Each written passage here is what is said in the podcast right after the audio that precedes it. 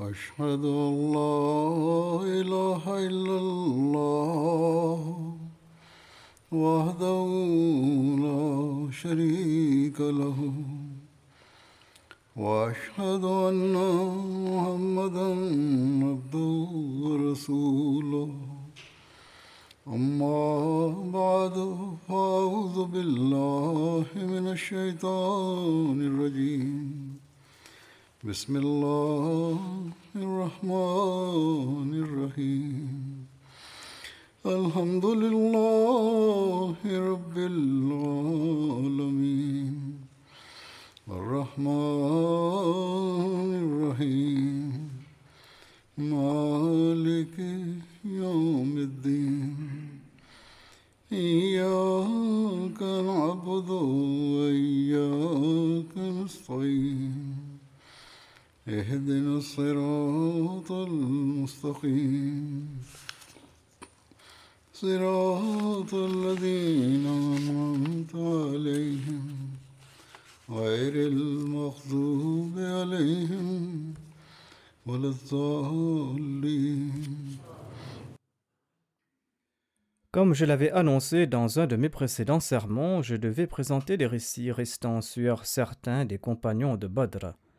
À cet égard, aujourd'hui, je présenterai quelques récits sur Abdullah bin Jahash. radhiyallahu Abdullah bin Jahash appartenait à la tribu Banu Asad. Cette tribu était l'allié des Banu Abd Shams selon certains. Selon d'autres, il était l'allié de Harb bin Umayya.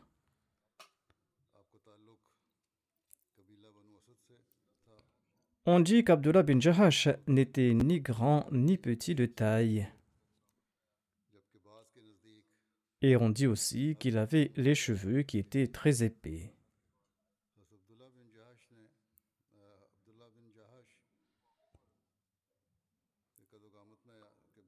Le saint prophète Mohammed à lui, il avait nommé à la tête d'une expédition et le saint prophète à lui a loué sa robustesse, sa constance ainsi que sa témérité. Saad bin Abi se déclare que le saint prophète Mohammed a déclaré Je nommerai comme votre émir une personne qui n'est peut-être pas le meilleur des vôtres, mais qui est plus résistant à la faim et à la soif que vous autres. Saad bin Abi se déclare Nous sommes ensuite partis dans la vallée de Nakhla entre la Mecque et Taïf sous le commandement d'Abdullah bin Jahash. Voici les détails des butins collectés par Abdullah bin Jahash lors de cette expédition. Selon certains, il s'agissait des premiers butins acquis par les musulmans. Abdullah bin Jahash a divisé ses butins en cinq parties. Il a partagé les quatre parts et il a gardé la cinquième partie pour la Baitul Mal. C'était la première khums qui a été fixée en islam.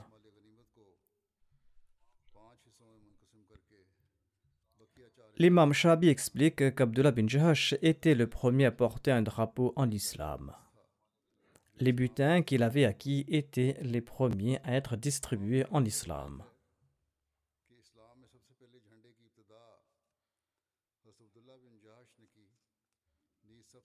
Dans son ouvrage Sirat Khatam Hazrat Mirza Ahmad Sab relate ceci. Kurz bin Jabir al-Firhi, un chef de la Mecque avec une compagnie de Korachites, avait très habilement et subitement attaqué un pâturage de Médine, pâturage situé à seulement 4 km de la ville, et il avait fui avec des chameaux appartenant aux musulmans.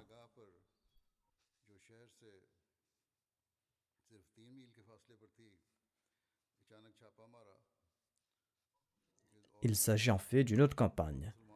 En tout cas, cette attaque soudaine a tout naturellement inquiété les musulmans, car les chefs mécois avaient d'ores et déjà menacé d'attaquer Médine et de détruire les musulmans.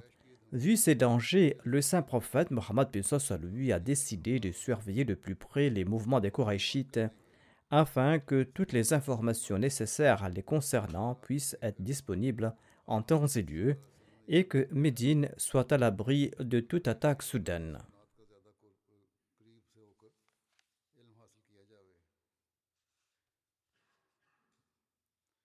Hazrat Mirza Bashir Ahmad Sab évoque ici cette expédition qui a été évoquée plus tôt.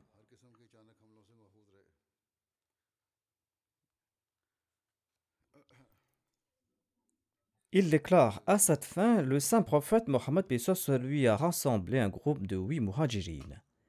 Avec sagesse, il a choisi des hommes appartenant aux diverses tribus des Korachites de sorte qu'il soit plus facile d'obtenir des renseignements sur les complots des Korachites. Le saint prophète Pessoa lui a nommé son cousin paternel, Abdullah bin Jerash, au poste de commandant de cette expédition. Le saint prophète Mohammed Pessoa lui n'avait même pas informé le commandant de l'endroit où il serait envoyé ou même du but de sa mission, afin de maintenir la confidentialité de cette mission. Au moment du départ, le saint prophète Pessos à lui lui a remis une lettre scellée et a déclaré La lettre contient les instructions nécessaires à votre intention.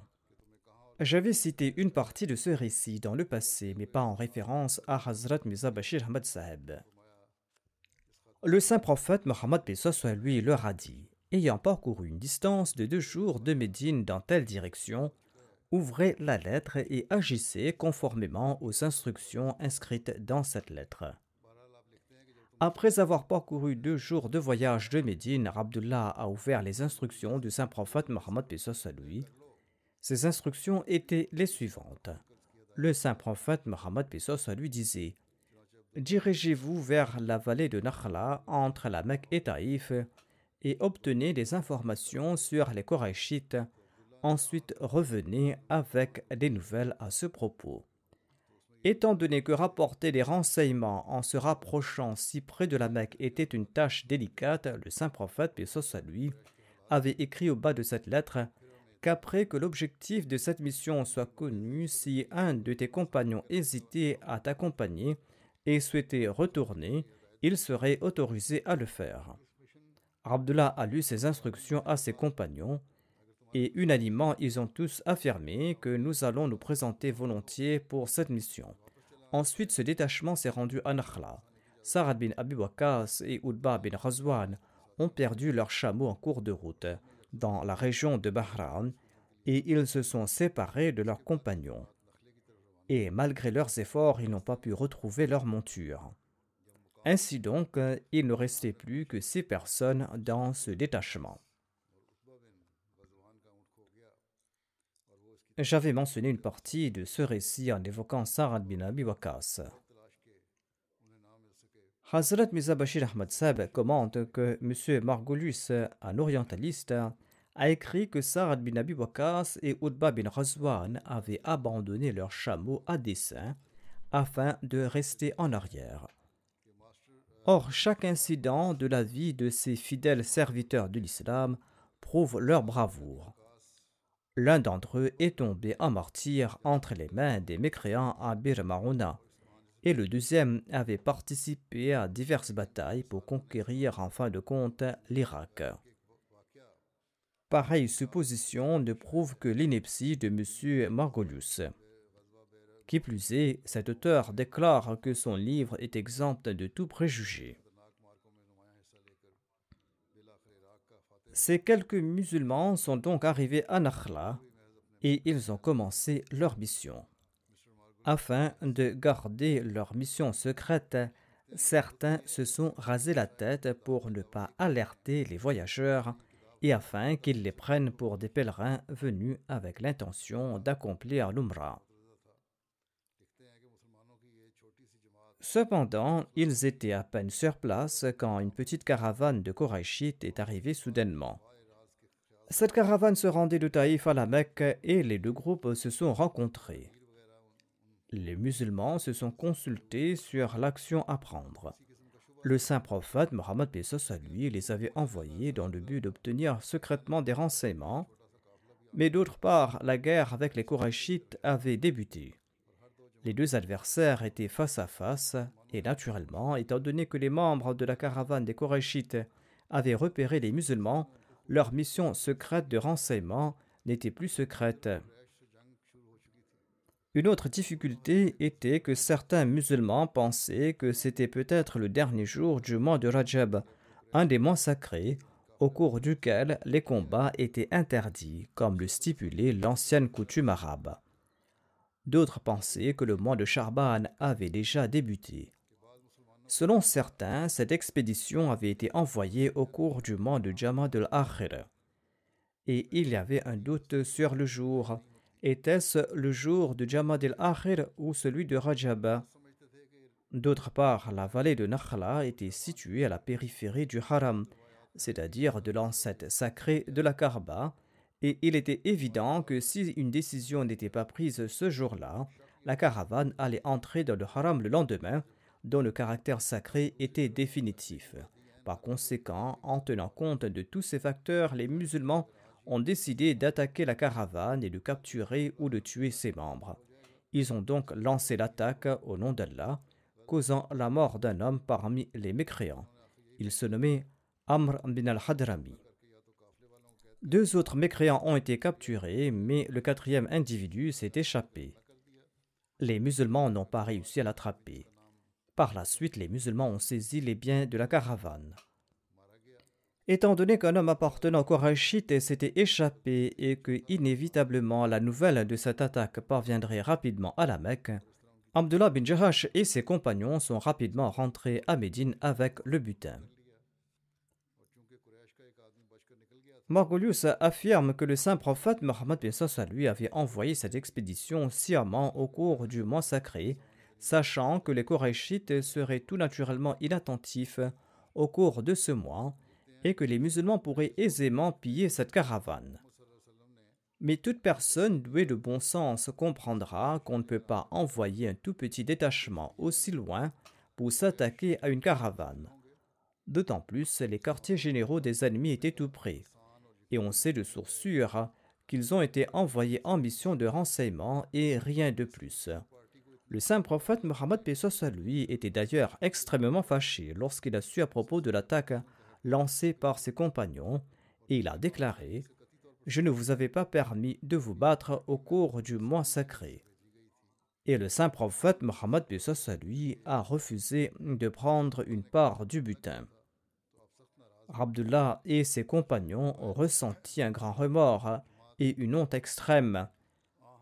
Et ils se sont dit qu'ils étaient ruinés, étant donné qu'ils avaient attiré la colère de Dieu et la colère de son prophète. Les autres compagnons les ont réprimandés pour leur action. D'autre part, les Korachites ont également soulevé un tollé, disant que les musulmans avaient violé la sainteté du mont sacré. Étant donné qu'Amr bin al-Hadrami, celui qui avait été tué, était un chef de clan, et étant donné qu'il était également un allié de Utba bin Rabia, un chef de la Mecque, cet événement a enflammé les Korachites de la Mecque, et ils se sont apprêtés à attaquer la ville de Médine. En effet, la bataille de Badr était le résultat de ces préparatifs et de cette animosité des Korachites. Ainsi donc, cette attaque au cours du mois sacré avait causé du bruit à la fois parmi les musulmans et les mécréants. Et finalement, le verset coranique suivant a été révélé, soulageant ainsi les musulmans. Il est dit dans ce verset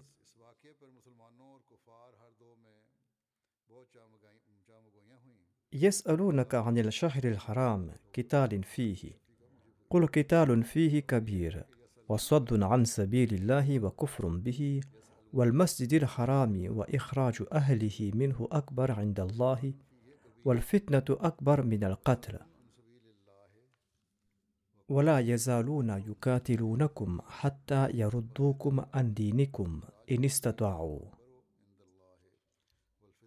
Il t'interroge à propos du combat pendant le mois sacré. Dis-leur, se battre pendant le mois sacré est grave. Mais aux yeux d'Allah, il est encore plus grave d'empêcher les hommes de suivre la voie d'Allah au cours de ces mois sacrés et de se montrer ingrats envers lui et d'empêcher les croyants de se rendre à la mosquée sacrée et d'en expulser ses vrais ayants droit. Toutes ces actions sont plus graves aux yeux de Dieu que de se battre au cours des mois sacrés. Et la persécution est un crime encore plus grave que le fait de tuer. Aux musulmans, les mécréants ne cesseront pas de vous combattre jusqu'à ce qu'ils vous aient détourné de votre foi, s'ils le peuvent.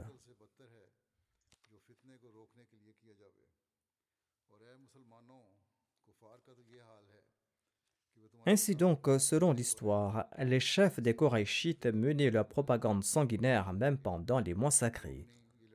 Voire, ils étaient encore plus actifs dans leurs desseins maléfiques au cours de ces mois sacrés, profitant des rassemblements et des voyages qui avaient lieu au cours de ces mois. En outre, de manière éhontée, et afin de se satisfaire, ils réarrangeaient l'ordre de ces mois sacrés, une pratique connue sous le nom de Nassi. C'est ainsi qu'ils ont traité les musulmans. Lors du traité de Hudaybiyah, malgré l'alliance conclue, les mécréants de la Mecque et leurs alliés ont attaqué une tribu alliée aux musulmans dans la région du Haram, c'est-à-dire dans la région de l'ancêtre sacré de la Kaaba. Et ensuite, quand les musulmans ont commencé à soutenir cette tribu, ils se sont également battus contre eux dans la région même du Haram. Par conséquent, il est tout naturel que les musulmans aient trouvé réconfort dans cette réponse, et les Korachites se sont également calmés. Pendant ce temps, deux de leurs hommes sont arrivés à Médine pour faire libérer leurs deux captifs. Étant donné que Saad bin Abi et Oudba n'étaient pas encore retournés, le saint prophète Mohammed soit lui craignait qu'il ne tombe entre les mains des Korachites et que les Korachites ne les tuent. C'est pour cette raison que le saint prophète Mohammed lui a refusé de libérer les captifs jusqu'à leur retour.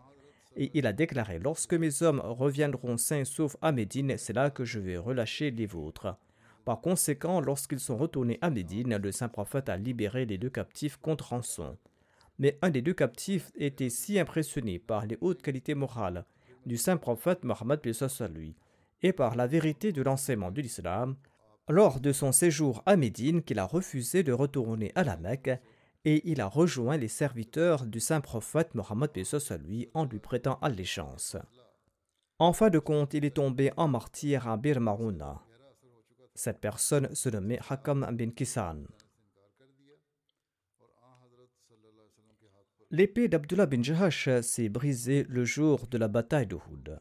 L'envoyé d'Allah lui a confié une branche de palmier qu'on nomme Urjun en arabe.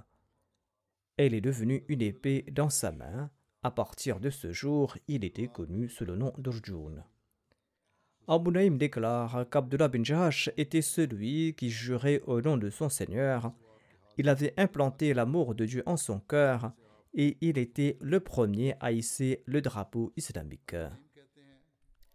L'imam Shabi relate quant à lui Deux hommes des Banu Amir et des Banu Asad se sont présentés à moi exprimant leur fierté. Celui des Banu Amir tenait la main de celui des Banu Asad. Celui des Banu Asad disait Laisse ma main. Et l'autre disait Je jure par Dieu que je ne te quitterai pas. L'imam Shabi a déclaré je lui dis au frère des Banu Amir, laisse-le. Et j'ai dit à l'homme des Banu Assad que ta tribu possède ces vertus absentes chez toute autre tribu de l'Arabie. Premièrement, le messager d'Allah, sallam, voulait épouser une femme de votre tribu. Allah fait en sorte que cela se produise. Et l'ange Gabriel était l'ambassadeur entre les deux. Cette dame était Zainab bint Jahash. Ceci est cause de fierté pour ta nation. Deuxièmement, il y avait une personne parmi vous qui méritait le paradis et qui marchait toujours humblement sur terre. Il s'agit de Kasha ben Mihsan. Ceci est cause de fierté pour ta nation. Troisièmement, le premier drapeau confié en islam a été remis à Abdullah bin Jahash, l'un des vôtres, et ceci est cause de fierté pour ton peuple. Quatrièmement, le premier butin distribué en islam était celui d'Abdullah bin Jahash. Cinquièmement, la première personne à prêter allégeance lors du serment de Ridwan appartenait à votre peuple. Il s'est présenté à l'envoyé d'Allah, et il a déclaré Ô envoyé d'Allah, présentez votre main afin que je puisse vous prêter allégeance. L'envoyé d'Allah, Pessoa lui a demandé Sur quelles conditions vas-tu me prêter allégeance? Il a répondu Pour ce qui est dans votre cœur. L'envoyé d'Allah, Pessoa lui a demandé Et qu'est-ce qu'il y a dans mon cœur? Il a répondu La victoire ou le martyr. Sur ce, Abu Sinan a prêté allégeance au saint prophète, Pessoa lui, et les gens venaient et disaient nous prêtons allégeance sur les mêmes conditions qu'Abu Sinan, et ceci est cause de fierté pour ton peuple. Sixièmement, le jour de la bataille de Badr, sept Muhajirines étaient de ta tribu, et ceci est cause de fierté pour ta nation. Selon un récit, Zainab bint Khuzayma était mariée à Abdullah bin Jahash quand il est tombé en martyr le jour de la bataille de Houd. Après son martyr, le saint prophète Mohammed lui a épousé Zainab bint Khuzayma. Celle-ci est demeurée avec lui pendant huit mois, et selon d'autres récits, elle est demeurée avec lui pendant deux ou trois mois. Et elle est décédée à la fin du mois Arabiul Akhir. L'envoyé d'Allah, et soit lui, a dirigé ses prières funéraires et l'a enterrée à la Janatul Baki. J'avais déjà mentionné les autres récits à propos d'Abdullah bin Jahash.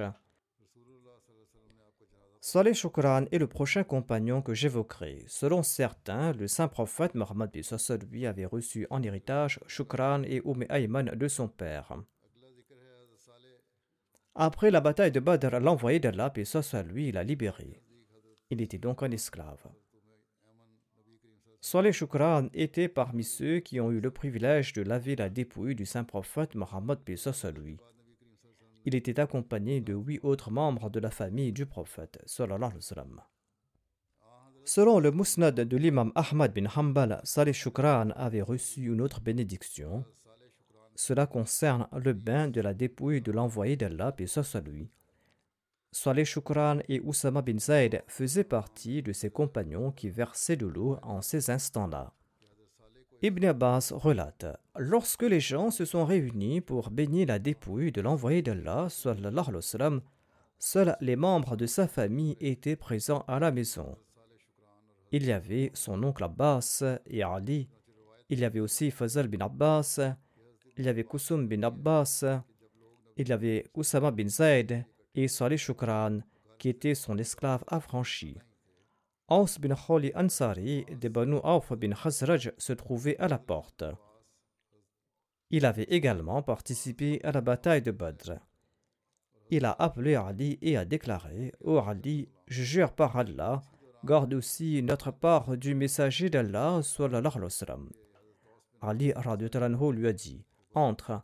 Et il est entré, et il était présent à l'occasion du bain du messager d'Allah mais il n'a pas participé au bain. Selon le narrateur, Ali soutenait la dépouille du saint prophète Mohammed lui par sa poitrine et sa chemise était toujours sur lui. Abbas, Fadl et Kusum tournaient la dépouille de l'envoyé d'Allah avec Ali. Oussama et Salih Shukran versaient l'eau. Et Ali a commencé à le baigner. Alama Baladri relate que Omar a envoyé Abdurrahman bin Shukran, le fils de Shukran, à Abu Musa Ashari et lui a dit ceci Je t'envoie un homme juste, Abdurrahman bin Salih Shukran, qui était un esclave affranchi de l'envoyé d'Allah,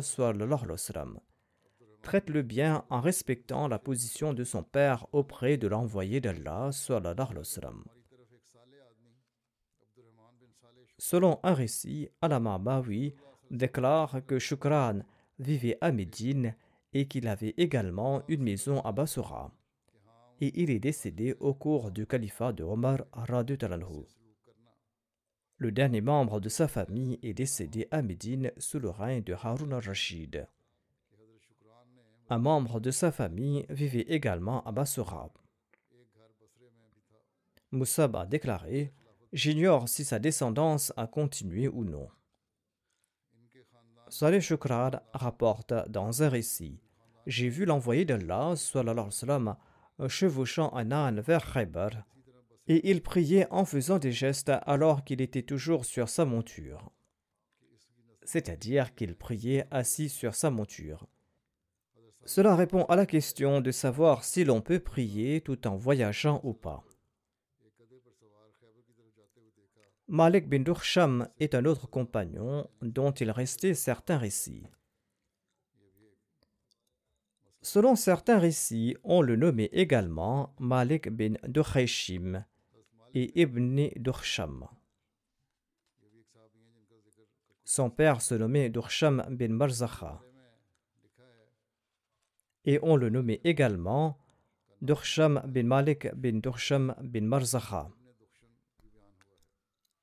Sa mère se nommait Omera bint Saad.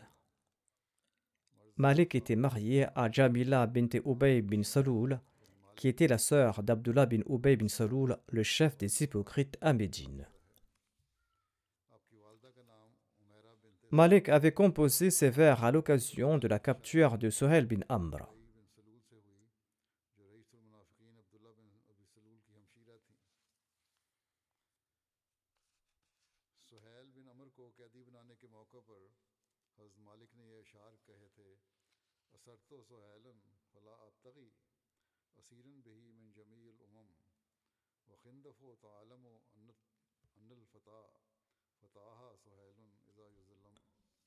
J'ai capturé Suhail et en retour, je ne souhaite capturer personne d'autre d'aucune nation. Les Banu Khandaf savent très bien que Suhail est le meilleur des siens. Quand ils ont été lésés, j'ai frappé le porte-drapeau jusqu'à ce qu'il se prosterne. Et je me suis contraint de combattre Suhail bin Amr, celui qui a la lèvre coupée. Le recueil Usudul Rabat évoque ce récit concernant les prisonniers de la bataille de Badr.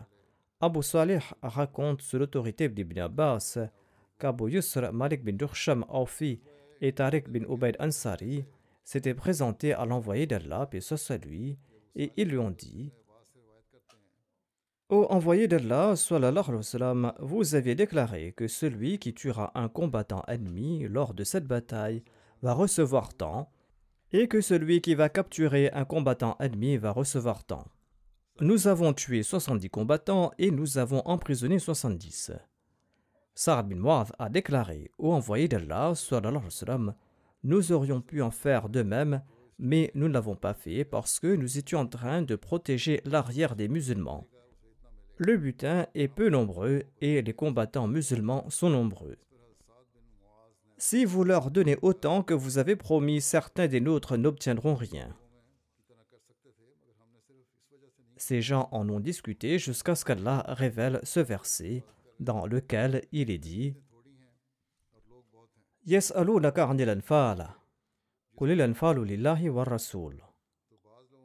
Ô messagers, on t'interroge sur les butins. Dis-leur que le butin appartient à Allah et à son messager. Le jour de la bataille de Houd, Malik bin Dursham est passé à côté de Kharija bin Zaid. Kharija bin Zaid gisait mortellement blessé. Il avait reçu environ 13 blessures mortelles. Malik lui a dit Ne sais-tu pas que le messager d'Allah est tombé à martyr? Kharija bin Zaid a répondu S'il est tombé à martyr, Allah est certainement vivant et il ne mourra pas. Mohammed a transmis le message, par conséquent combattait pour sa religion. Cet incident est mentionné comme suit dans un autre récit. Lorsque la rumeur du martyr de l'envoyé d'Allah, et soit lui, s'est répandue, Malik bin Dursham est passé à côté de Kharija bin Saïd, qui était assis et qui avait reçu 13 blessures fatales à la poitrine. Malik lui a dit ceci Ne sais-tu pas que Mohammed est tombé en martyr?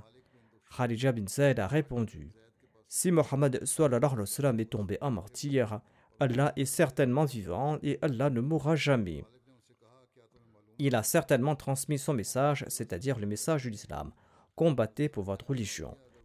Le narrateur relate que Malik est passé à côté de Saad bin Rabi qui avait reçu douze blessures mortelles. Malik a dit à Saad Sais-tu que Mohammed est tombé en martyr? Saad a répondu Je témoigne que Mohammed a transmis le message de son Seigneur combattez pour votre religion, car Allah est vivant et il ne mourra pas.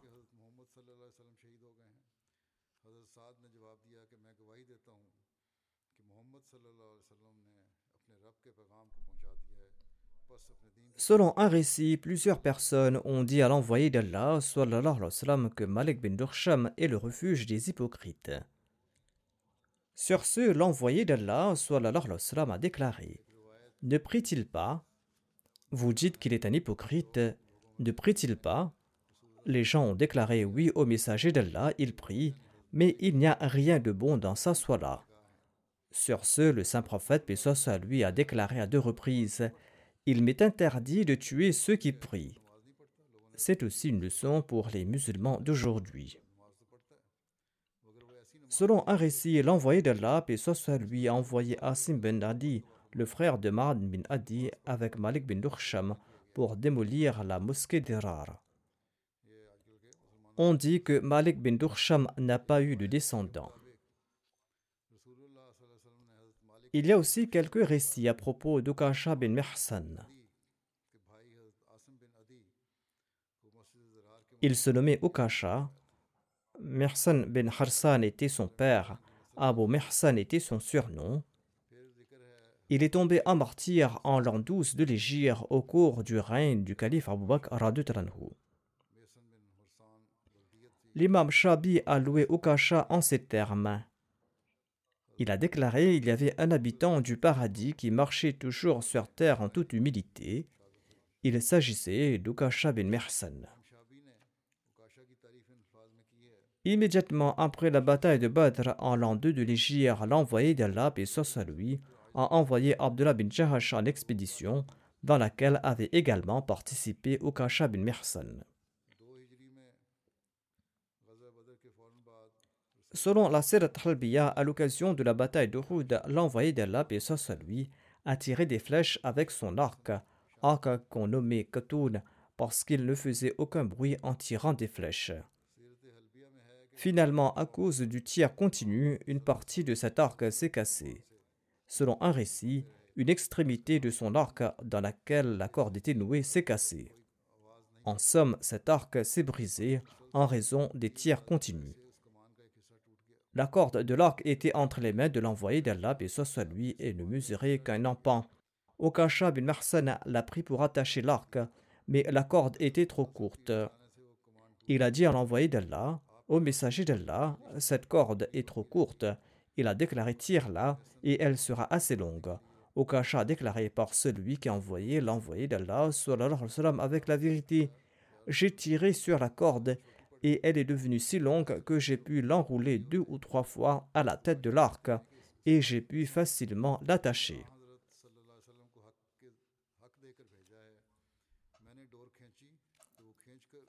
Selon un récit, en l'an 6 de l'Égypte, Uyayna bin Hisn a attaqué les chameaux de traite du saint prophète Mohammed lui avec les cavaliers de Radfan.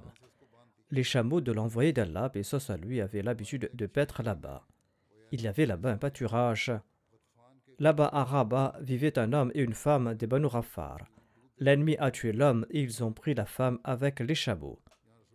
Salma bin Akwa a été le premier à être au courant de cet incident. Il est sorti pour Rabat le matin et il était accompagné d'un esclave de Talha bin Ubaidullah et d'un cheval. Ils sont arrivés à l'endroit dit Thaniyatul Wida.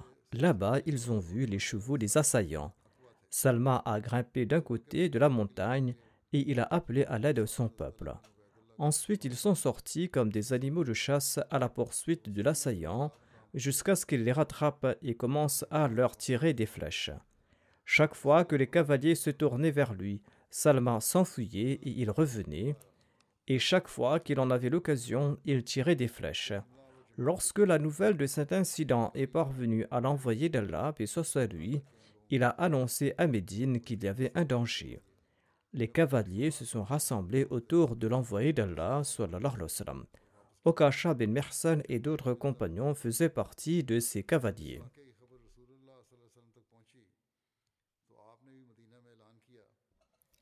Lors de cette expédition, Okasha bin Mersan a poursuivi Ubar et son fils Amr bin Ubar. Tous deux étaient montés sur un chameau.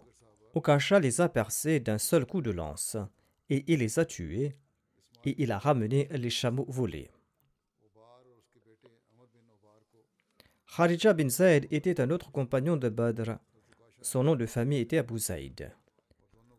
Selon un récit, Mu'adh bin Jabal, Sa'd bin Mu'adh et Kharija bin Zaid ont interrogé des érudits juifs sur certains points de la Torah. Et ces érudits juifs ont refusé de leur répondre. Ils ont caché la vérité.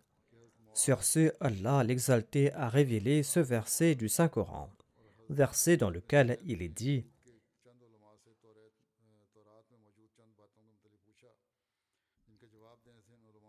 إن الذين يكتمون ما أنزلنا من البينات والهدى من بعد ما بيناه للناس في الكتاب أولئك يلعنهم الله ويلعنهم اللاعنون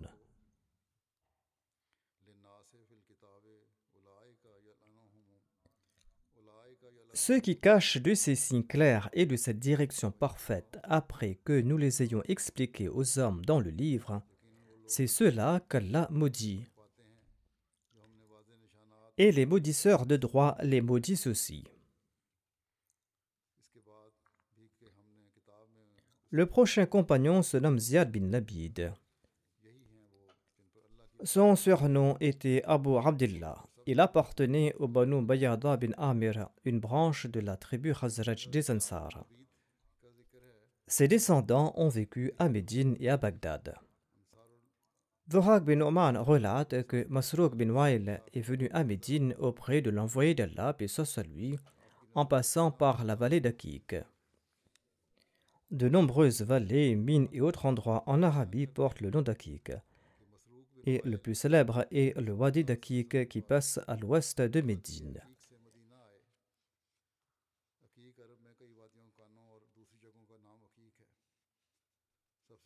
À l'époque de l'envoyé d'Allah, et soit lui, la route de Médine à la Mecque atteignait Dhul Hilafa par cet Akik, et les écrivains disent que la route est la même aujourd'hui. Masrouk bin Wail est venu à Médine et il a accepté l'islam. Il a adhéré à l'islam avec excellence. Il a déclaré au envoyé d'Allah Je souhaite que vous envoyiez quelqu'un à mon peuple qui l'invitera vers l'islam. Sur ce, l'envoyé d'Allah, et soit lui, lui a envoyé Ziyad bin Labid Ansari. Ziyad est décédé au début du règne de Muawiyah en l'an 41 de l'Égypte. Selon Tabrani, Ziyad est demeuré à Koufa, Muslim et Ibn Habban déclarent quant à lui qu'il a vécu en Syrie. Ibn Habban déclare qu'il faisait partie des compagnons juristes du saint prophète, paix soit lui. Ziad bin Labid relate que l'envoyé d'Allah, paix soit a évoqué un événement. Il a déclaré que cela va se produire lorsque la connaissance va disparaître. Ziad a déclaré J'ai demandé au messager d'Allah comment le savoir va-t-il disparaître quand nous lisons le Saint-Coran, nous l'enseignons à nos enfants et nos enfants vont l'enseigner à leurs enfants jusqu'au jour dernier. Étant donné que le Coran existera jusqu'à la fin des temps, comment la connaissance va-t-elle disparaître? Sur ce, l'envoyé d'Allah, et lui, a déclaré Qu'Allah te bénisse, Oziad. Je te considérais comme l'une des personnes les plus sages de Médine. Ces juifs et ces chrétiens ne lisent-ils pas la Torah et l'Évangile? Cependant, ils ne les mettent pas en pratique. Ainsi, la connaissance disparaîtra quand les musulmans liront le Coran sans suivre ses préceptes. Et c'est ce que nous constatons aujourd'hui. Yazid bin Abdullah bin Qusayd rapporte qu'Abu Bakr as-Siddiq a envoyé Ikrama bin Abu Jahal avec 500 musulmans pour aider Ziyad bin Labid et Muhajir bin Umayya bin Abi Umayya. Ikrama leur est parvenu quand ces derniers avaient déjà conquis Nujer qui se trouve au Yémen. Ziad bin Labid leur a offert une part du butin. Ce détachement d'Ikrama est arrivé après la victoire.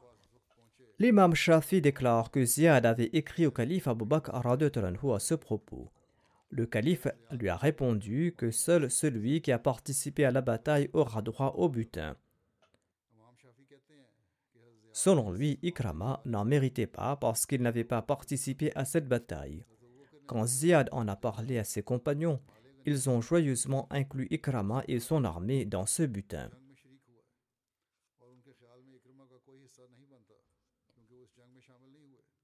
Le prochain compagnon se nomme Khalid bin Mukair. Son père se nommait Bukair bin Abdil Yalil. Il appartenait à la tribu Banu Saad, qui était l'allié des Banu Adi. Ibn Ishaq relate Nous ne connaissons aucun des quatre frères qui ont pris part à la bataille de Badr, à l'exception de Yaz et de ses frères, Akil, Khalid et Amir. Ces quatre frères ont émigré ensemble et sont restés à Médine auprès de Rifa bin Abdel Munzir. Ibn Ishaq relate qu'après la bataille d'Uhud, certains individus de la tribu Azal et Qara se sont présentés à l'envoyé d'Allah, et soit lui, et ils ont déclaré au messager d'Allah, nous sommes intéressés par l'islam. Envoyez quelques-uns de vos compagnons avec nous pour enseigner la religion à notre nation et pour leur enseigner à lire le Coran. Le saint prophète, paix soit lui, a envoyé six compagnons avec lui sous l'autorité de Marsad bin Abi Marsad. Parmi eux se trouvait Khalid bin Bukar. En fin de compte, ces tribus ont trahi ces musulmans et les ont tués ces musulmans qui étaient venus leur enseigner la religion. Ammar bin Yasir est le prochain compagnon. Son surnom était Abu Yakzan. En puisant dans les livres d'histoire, Hazrat Muslim Maud a écrit qu'une fois l'envoyé d'Allah, et à lui, est passé tout près d'un esclave nommé Ammar. Ammar était en train de sangloter et il s'essuyait les yeux. L'envoyé d'Allah, et soit lui, lui a demandé Ammar, quel est le problème? Ammar a répondu au messager d'Allah, ma situation est très mauvaise. L'ennemi m'a tabassé, m'a tourmenté, et ils ne m'ont pas laissé tant que je n'ai pas prononcé des paroles contre vous et en faveur de leur Dieu. L'envoyé d'Allah, soit lui, a demandé Mais qu'as-tu ressenti dans ton cœur Omar a répondu J'avais une foi inébranlable en mon cœur. J'ai prononcé ces paroles contre vous, mais j'avais la foi au cœur. L'envoyé d'Allah, paix soit lui, a déclaré Si ton cœur était satisfait de la foi, Allah pardonnera ta faiblesse.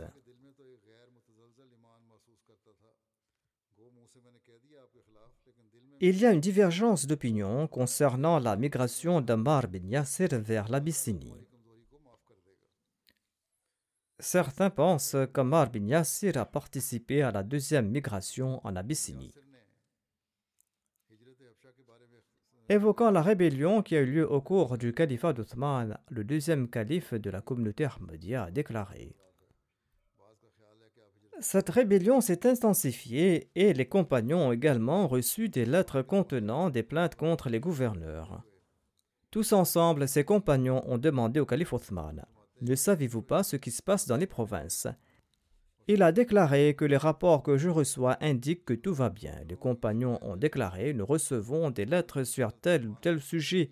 Il faudra mener des enquêtes à ce propos. Le calife leur a demandé des conseils sur la manière de mener ces enquêtes. Et suite à leurs conseils, Oussama bin Zayd a été envoyé à Bassora, Mohammed bin Muslim a été envoyé à Koufa, Abdullah bin Omar a été envoyé en Syrie, Ammar bin Yasser a été envoyé en Égypte. Ils ont été envoyés pour enquêter sur les conditions dans les provinces et de voir si les gouverneurs oppriment réellement les sujets et s'ils sont en train d'agir arbitrairement et s'ils usurpent les droits du peuple. En sus de ces quatre individus, le calife a envoyé d'autres personnes vers d'autres contrées afin de l'informer de la situation là-bas. Dans leur rapport, ils ont tous déclaré qu'il y avait la paix partout et que les musulmans vivaient en toute liberté et que leurs droits ne sont pas violés et que les autorités agissent de manière juste. Mais Ammar bin Yasser, qui a été envoyé en Égypte, n'était pas de retour. L'on était sans nouvelles de lui à telle enseigne que les résidents de Médine avaient cru qu'il a été tué. En réalité, en raison de sa simplicité et de sa méconnaissance de la politique, il était tombé dans les griffes des rebelles, des rebelles qui n'étaient autres que les disciples d'Abdullah bin Sabah. Abdullah bin Sabah était présent en Égypte et il savait que si le rapport de ce comité d'investigation disait qu'il existait la paix dans tout le pays ainsi que la sécurité, eh bien tout le monde allait se retourner contre eux, les rebelles. La décision d'envoyer sa délégation a été faite si soudainement qu'il n'était pas en mesure de prendre des dispositions dans les autres provinces. Néanmoins, cela lui était facile en Égypte. Il a accueilli Ammar bin Yasser dès son arrivée en Égypte et il a commencé à lui décrire les défauts et les cruautés d'Amr bin al-As, le gouverneur musulman de l'Égypte. Ammar bin Yassir était subjugué par la magie de ses paroles. Au lieu de mener une enquête impartiale, il n'a même pas daigné approcher le gouverneur de l'Égypte et il n'a pas non plus mené l'enquête qui s'imposait. Au contraire, il a côtoyé ce groupe de rebelles, il a commencé à soulever des objections avec eux. Ammar était le seul compagnon dont on peut prouver catégoriquement qu'il a été pris au piège des rebelles. Hormis lui, aucun autre éminent compagnon n'a participé dans un acte de ce genre. Si on dit qu'un compagnon était impliqué dans pareille action, eh bien cette accusation sera réfutée par d'autres récits. Il existe également une autre raison pour laquelle ces gens ont pu tromper Ammar bin Yassir. Ammar bin Yassir n'était pas un hypocrite, à Dieu ne plaise. Il y a une raison particulière de ses actions. Dès qu'il est arrivé en Égypte, il a été accueilli par un groupe de personnes éloquentes et des beaux parleurs qui semblaient être des personnes dignes de foi. Ils se sont plaints auprès de lui contre le gouverneur de l'Égypte et ils l'ont fait avec une grande habileté. Par hasard, le gouverneur de l'Égypte était un homme qui avait naguère été un ennemi implacable de l'envoyé d'Allah. Et après la conquête de la Mecque, l'envoyé d'Allah a déclaré qu'il doit être exécuté même si on le trouve dans l'enceinte de la Kaaba. Par la suite, l'envoyé d'Allah, paix soit lui, lui accordé son pardon. Mais ces actions pré-islamiques avaient laissé des traces d'antipathie dans les cœurs de certains compagnons, dont Ammar. En entendant ces plaintes contre le gouverneur, Ammar a été influencé automatiquement et il a cru dans ces accusations portées contre lui. Les partisans d'Abdullah bin Sabah ont profité de cette antipathie naturelle contre le gouverneur suite à cet événement particulier pour renforcer davantage leur accusation, et Ammar les a soutenus. À l'occasion de la bataille de Séphine, par contre, Ammar bin Yassir s'est adressé aux combattants en ces termes. Il a déclaré Où sont ceux qui recherchent le plaisir d'Allah et ne désirent pas retourner vers leurs richesses et leurs enfants? Un groupe de soldats s'est approché de lui. Ammar leur a dit Aux gens, venez avec nous et venez contre ces gens qui demandent le paiement du sang d'Othman bin Affan. Ils pensent qu'Othman bin Affan a été tué injustement. Par Allah, il exige certainement la rétribution du meurtre d'Othman, mais ces gens ont goûté au monde. Ici, Ammar a compris à quel point ces rebelles ont causé du tort. Ammar a déclaré Ces gens aiment le monde et sont à sa poursuite. Ils ont compris que si la vérité s'accroche à eux, la vérité deviendra une barrière entre eux et leurs affaires de ce monde. Ces gens n'ont aucune supériorité en islam pour mériter l'obéissance du peuple et pour mériter l'émirat. Ils souhaitaient uniquement fomenter les troubles. Ammar a déclaré Ils ont trompé leurs partisans en disant que notre imam a été injustement tué afin qu'ils puissent devenir des rois oppresseurs. C'est la ruse par laquelle ils ont atteint le point que vous voyez. Si ces rebelles n'exigeaient pas la vengeance d'Uthman, deux personnes ne les suivraient même pas. Ensuite, Ammar a prié oh Allah, si tu nous aides comme tu nous as aidés dans le passé, et si tu leur accordes le succès dans leur entreprise, eh bien accorde-leur un châtiment douloureux en raison des nouvelles pratiques qu'ils ont créées parmi tes serviteurs.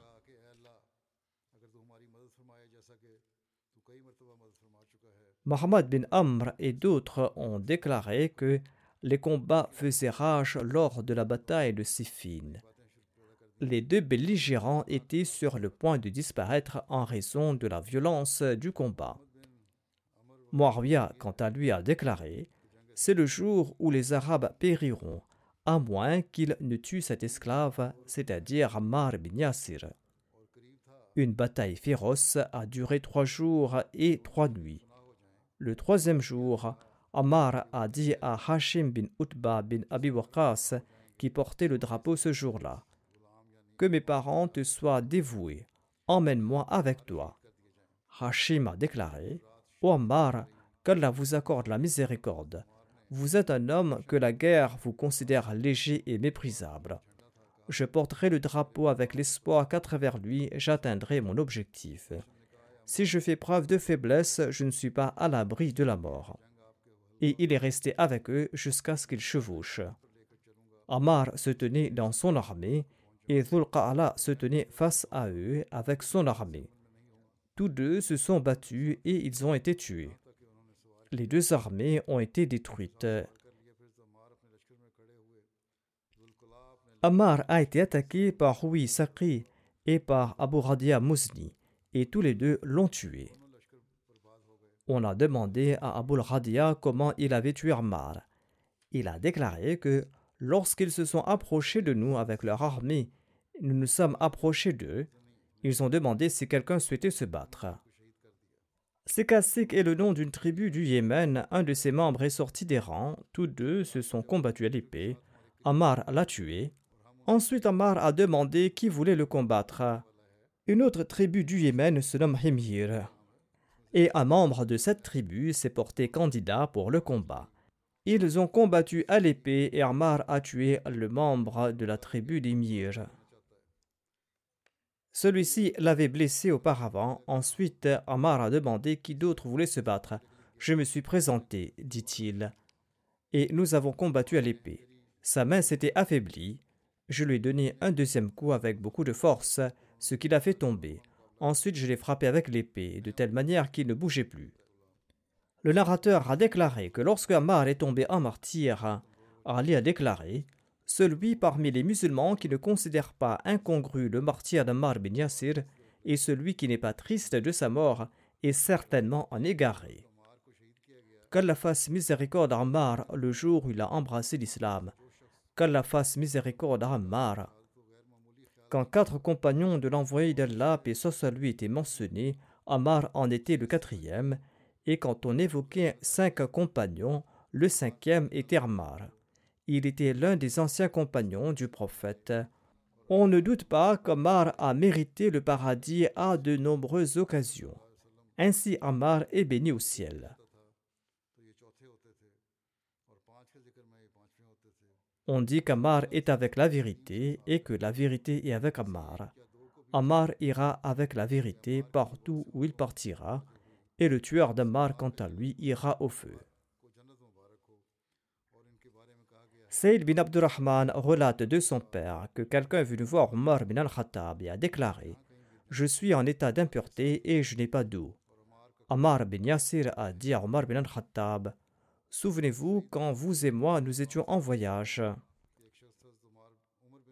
Vous n'aviez pas prié, et quant à moi, je me suis retourné dans la poussière comme les animaux et j'ai prié.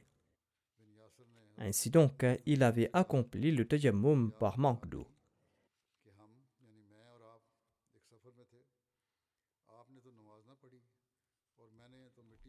Omar a déclaré J'en ai parlé à l'envoyé d'Allah, et l'envoyé d'Allah, et soit lui, m'a dit ceci Il t'aurait suffi de faire ceci. il a frappé le sol de ses mains, et il a soufflé dessus, et il s'est passé les mains l'une sur l'autre.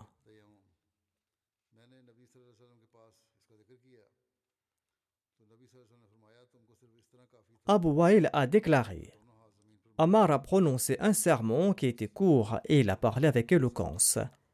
Quand il est descendu de la chair, nous avons déclaré Ô Abu Yakzan, vous avez parlé avec beaucoup d'éloquence, mais votre discours était bref. Pourquoi n'avez-vous pas parlé plus longuement? Il a déclaré J'ai entendu le messager d'Allah, et soit lui dire Une longue prière et un court sermon sont le signe de sagesse. Faites donc de longues prières et prononcez des sermons brefs. Certaines déclarations sont certainement magiques. Hassan bin Bilal déclare J'ai vu Ammar bin Yassir. Il passait ses doigts dans sa barbe pour la démêler lorsqu'il faisait ses ablutions. Le narrateur a dit Est-ce que vous vous lissez la barbe ainsi? Il a répondu Pourquoi ne devrais-je pas le faire quand j'ai vu le messager d'Allah et ce soit lui le faire? Selon Amr bin Ghalib, un individu a dit du mal d'Aïcha lorsque Ammar bin Yassir était présent. Omar lui a dit Écarte-toi de là, ô infâme. Calomnies-tu l'épouse bien-aimée de l'envoyé d'Allah, C'était là quelques récits sur ses compagnons de Badr. Inch'Allah, je présenterai le reste à l'avenir. Nous avons aussi reçu une triste nouvelle. Neuf de nos Ahmadis sont tombés en martyr au Burkina Faso avant-hier. Il s'agit d'un incident qui est très triste. Wa. Ils ont été tués d'une manière très cruelle. Leur foi a également été mise à l'épreuve et ils ont persévéré dans leur foi. Ils n'ont pas été victimes d'une fusillade aveugle. Ils ont été exécutés un par un. En tout cas, on a reçu des détails à propos de cet incident et nous allons en recevoir d'autres. Inch'Allah, je vais évoquer cela en détail vendredi prochain. Qu'Allah leur accorde sa miséricorde et qu'il élève leur rang. Priez aussi pour la situation là-bas qui est dangereuse. Les terroristes ont menacé de lancer de nouvelles attaques si la mosquée est rouverte là-bas. Qu'Allah protège les Ahmadis de cette région de leurs méfaits. Inch'Allah, la semaine prochaine, je présenterai les détails à propos de cet incident.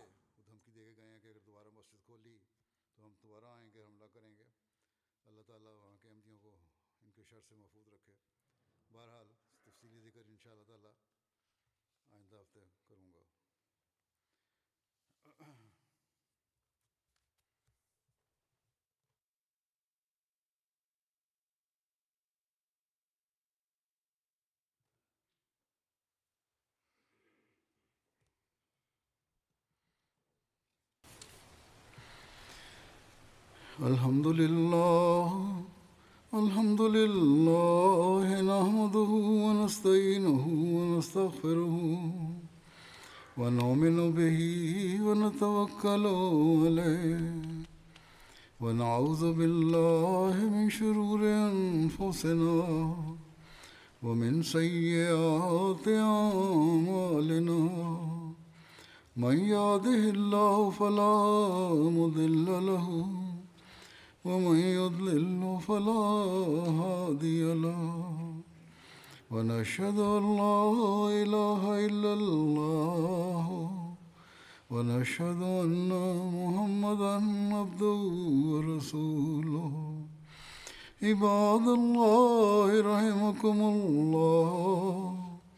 إن الله يأمر بالعدل واللسان وإيتاء ذي القربى وينهى عن الفحشاء والمنكر والبغي يعظكم لعلكم تذكرون. اذكروا الله يذكركم وادعوه يستجب لكم ولذكر الله أكبر.